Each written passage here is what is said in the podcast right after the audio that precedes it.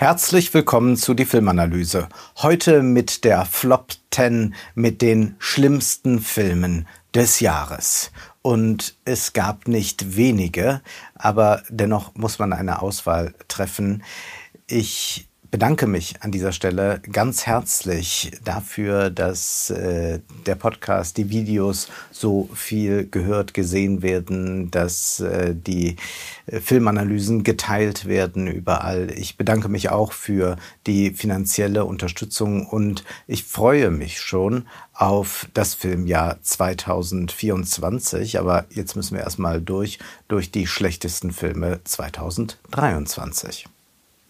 Platz 10 The Expendables 4 von Scott Waugh. Dies ist der absolute Bodensatz des Kinos. Es geht hier nicht um Geschmacksfragen. Es geht auch nicht darum zu sagen, man kann den Film so oder so interpretieren. Dies ist ein lustlos abgedrehtes Machwerk, bei dem sich nicht eine einzige Person die Mühe gegeben hat, Qualität abzuliefern. Es ist vielmehr ein Experiment, dem die Frage zugrunde liegt, wie viel Müll wird das Publikum bereit sein zu schlucken. Neben der Tatsache, dass man die Expendables-Marke schon etabliert hat, greift man zu einem Trick. Man setzt auf Stars, um sich einen guten Leumund zu verschaffen. Andy Garcia, Jason Statham und Sylvester Stallone. Und das ist wirklich schändlich, dass diese drei hier mitmachen. Wir müssen sie outcallen. Andy, Jason, Sylvester, niemand von euch braucht das Geld. Ihr habt gegenüber euren Fans auch eine Verantwortung. Es ist erbärmlich, dass ihr das Vertrauen eurer Zuschauer missbraucht, indem ihr sie in diese Jauchegrube namens The Expendables 4 schubst. Platz 9 Manta Manta, zweiter Teil von Till Schweiger. Über die Filmografie von Till Schweiger lässt sich bekanntermaßen kaum etwas Gutes sagen, aber es gab immerhin Manta Manta, der einen gewissen Charme hatte und zugleich nicht bürgerlichen Stumpfsinn propagierte. Äh, mit dem zweiten Teil hat Schweiger nun aber diesen kleinen Lichtblick auch noch verdunkelt, äh, durch rohe Gewalt und viele Fäkalien. Das ist die deutsche Leitkultur mit D geschrieben. Nichts Spielerisches, nichts Leichtes, Leichtes. Alles ist tonnenschwer wie die Autos, die man bewegt. Der Humor ist hämisch und wütend, nie dem Menschen zugewandt. Man achte mal darauf. Till Schweigers Figuren lachen eigentlich nie. Sie verziehen ihre Gesichter nur zu Grimassen. Siegfried Krakauer hat ja versucht, und es ist ihm durchaus gelungen, eine psychologische Geschichte des deutschen Films zu schreiben. Er schildert dort den wahnsinnigen Caligari, der in einer Anstalt ist. Der deutsche Wahnsinn kommt heute nicht mehr expressionistisch daher, sondern trägt Strickwaren und dekoriert das Haus wie einen Wellnessbereich im Hotel. Es ist die unfreie bürgerliche Gesellschaft, die durchdreht, die mit Karacho gegen die Wand fährt, diese jedoch nicht durchbricht, denn diese Wand ist die in einer Gummizelle. Platz 8 Saltburn von Emerald Fennell. Dieser Film sorgt für Furore. Er sei skandalträchtig, er sei unglaublich mutig in dem, was er zeigt, sexuelle Ausschweifungen, wie man sie noch nie im Kino gesehen hat. Nun ja, wenn man noch nie im Kino war, dann ist das sicherlich das erste Mal äh, ein schockierendes Erlebnis. Dieser Film resultiert auf äh, einem Hashtag, könnte man sagen, dem Hashtag Eat the Rich, äh, den man immer wieder mal zu lesen bekommt. Und auf diesem Hashtag resultiert ja in gewisser Weise auch schon der Film Triangle of Sadness. Barry Keoghan kommt aus bescheidenen Verhältnissen in diesem Film und möchte nicht nur an der Elite-Uni erfolgreich sein, sondern er verliebt sich dort auch in einen Jungen, der aus besserem Hause stammt, der aus sehr reichem Hause stammt und er lässt sich ein auf das Spiel der Elite, auf all die ähm, ja nicht so ganz durchschaubaren Intrigen, in die man sich hineinbegeben muss, wenn man dazugehören will. Und so verbringt er dann auch den Sommer im Elternhaus äh, dieses reichen Jungen. Und dann zeigt man uns, was da so alles getrieben wird. Ui, ist das aber verrucht, sagt man auf TikTok. Aber was bekommen wir da eigentlich zu sehen? Nun präsentiert wird uns hier doch ein neuer Moralismus, der uns deutlich macht, ja, die Reichen, die sind lüstern und hedonistisch, während den deutlich ärmeren Zuschauern eigentlich nur das Klotzen bleibt in einer Mischung aus Faszination und Ekel. Das Problem mit den Reichen ist ja nicht, dass sie irgendwelche frivolen Bettgeschichten pflegen oder ein merkwürdiges Verhältnis zu ihren Verwandten haben und ein bisschen viel Champagner trinken, sondern es ist die Ausbeutung der nicht besitzenden Klasse, sprich all derer, die ihre Arbeitskraft verkaufen müssen.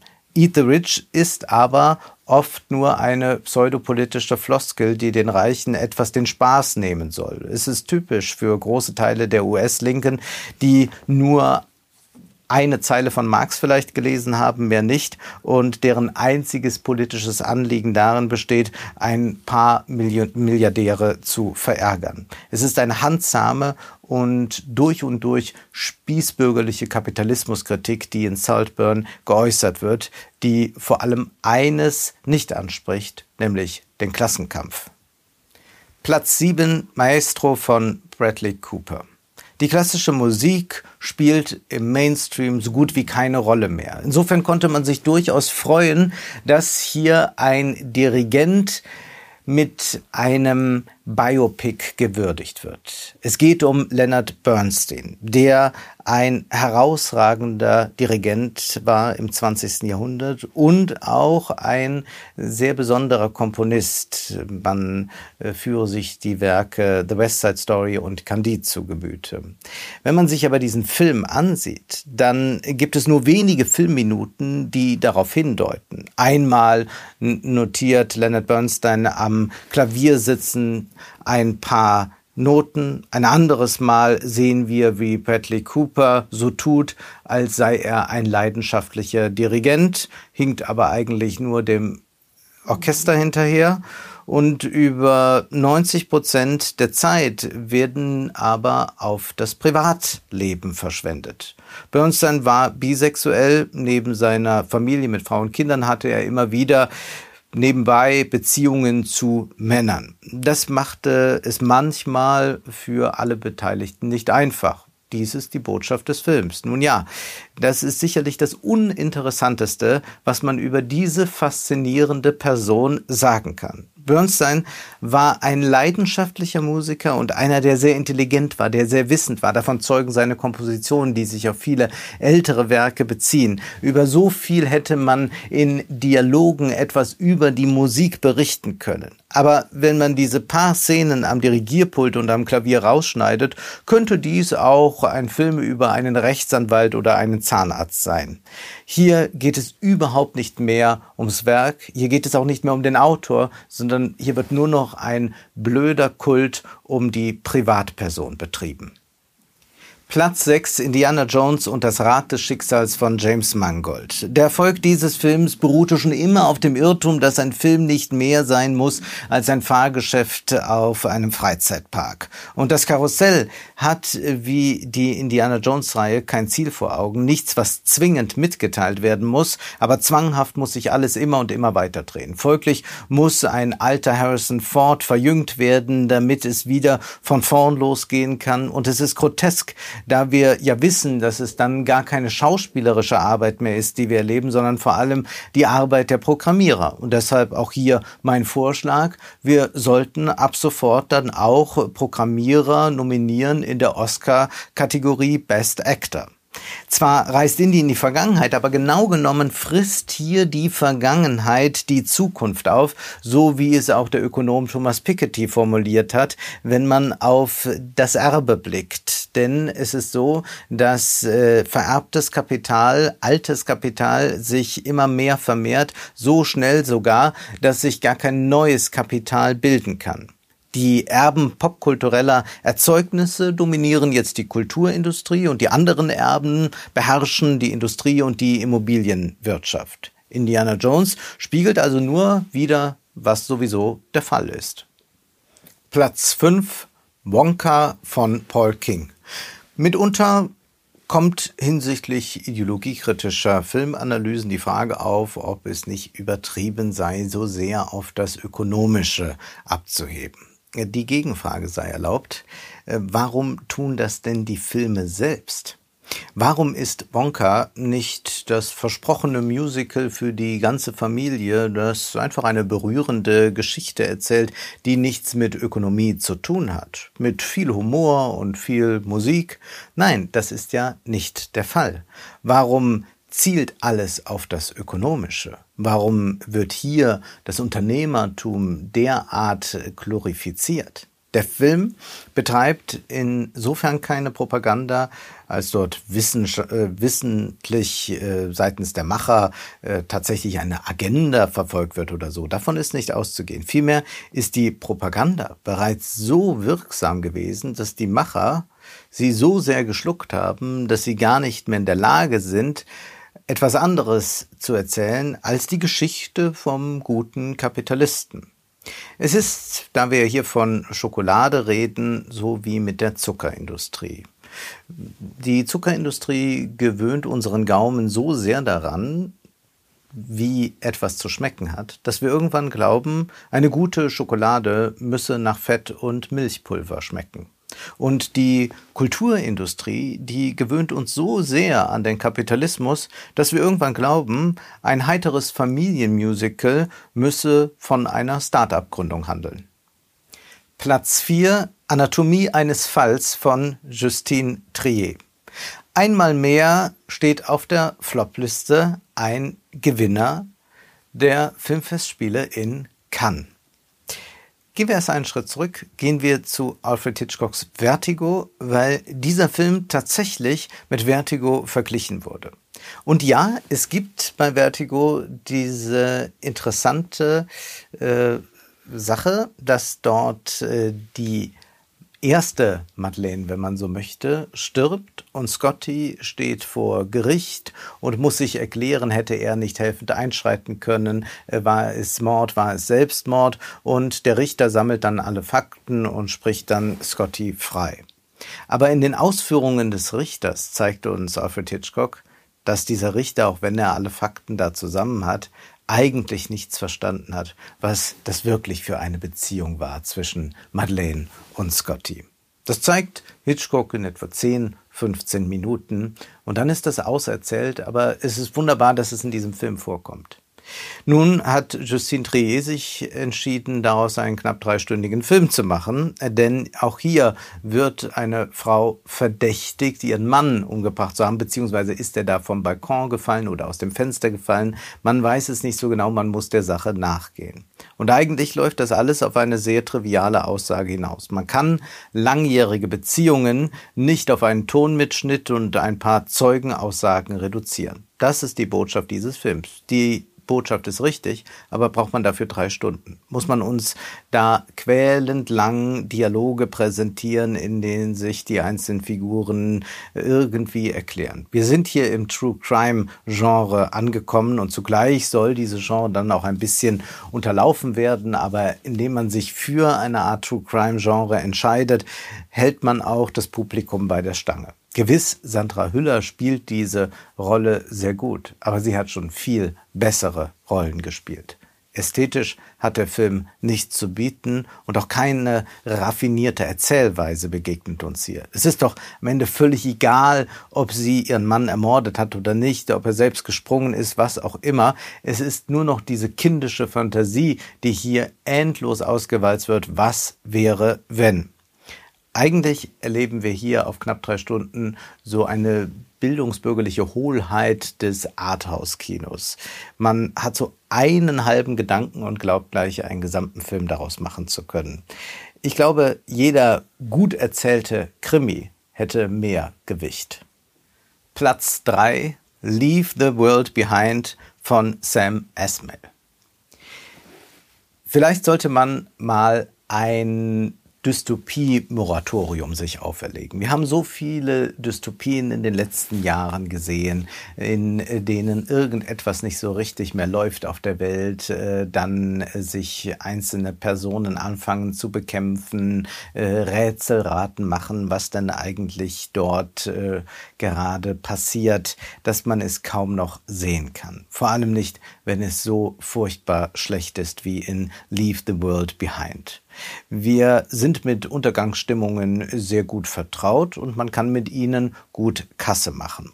Vor allem kann man auch mit diesen Untergangsstimmungen Beliebigkeit äh, produzieren am laufenden Band. Und so ist es hier, dass in diesem Filmszenario eine Familie ein bisschen Urlaub machen will an der Küste und schon läuft da ein Öltanker plötzlich am Strand ein und bleibt dort einfach stehen und niemand weiß, was damit los ist. Dann sind auch die Telefonanlagen kaputt, das Fernsehen sendet auch nicht mehr so richtig Signale und dann tauchen plötzlich irgendwelche Flamingos auf, die sich eigenartig verhalten. Ja, und natürlich könnte es jetzt auch noch Frösche regnen oder die Kremlins könnten auftauchen, was auch immer.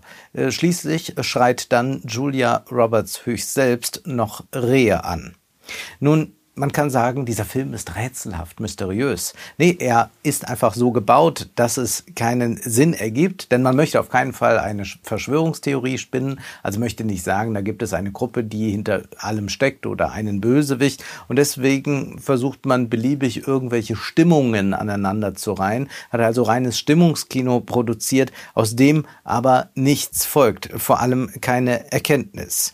Irgendwie wird alles ein bisschen schlimmer, so das diffuse Gefühl und man kann sich äh, wohlig dabei in die Decke einkuscheln und sich diesen Irrsinn antun. Es ist immerhin eine Pointe, die wir in diesem Film schlussendlich erleben können, wenn nämlich das Internet zusammenbricht, so sagt uns dieser Netflix-Film, dann ist es vielleicht doch ganz gut, eine große DVD-Sammlung zu haben.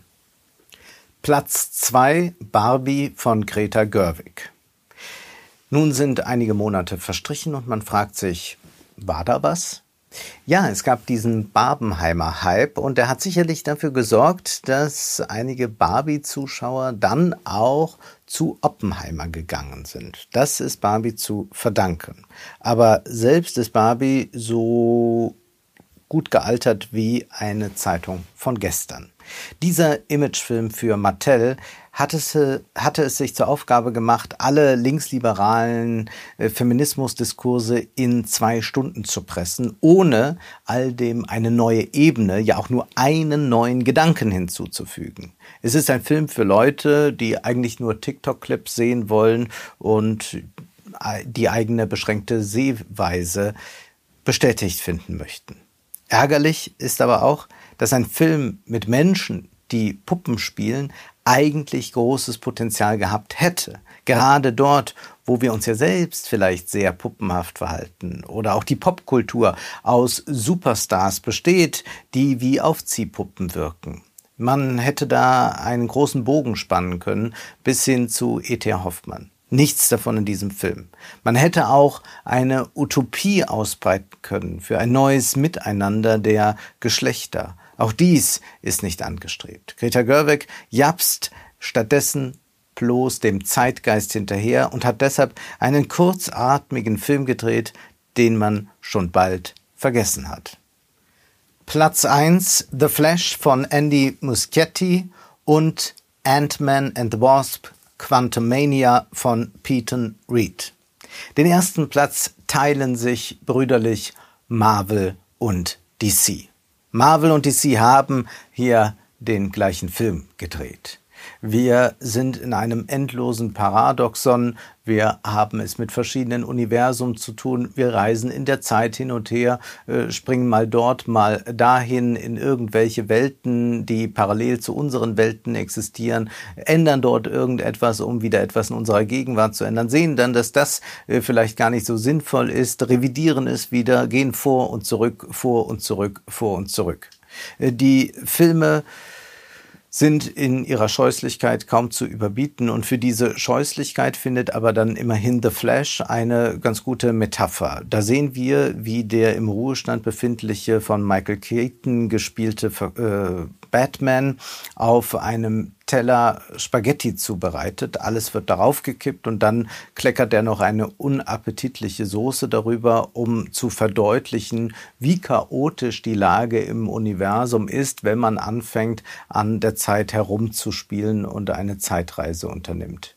Am Ende ist man dann in diesem wie in dem anderen Film wieder dort, wo man angefangen hat. Die Popkultur ist sich selber wie eine Schlange, die sich in den Schwanz beißt. Nur die Inhaber von Lizenzen sind schlussendlich wieder reicher geworden. Wir alle haben uns gemeinsam mit äh, Barry alias The Flash und mit Ant-Man einmal im Kreis gedreht. Das Blockbuster-Kino hat sich verknotet in Mega-Multi-Universen, in Zeitschleifen und der Knoten kann vielleicht nur noch gewaltsam zerschlagen werden, um das Kino zu befreien und um Neues zu ermöglichen.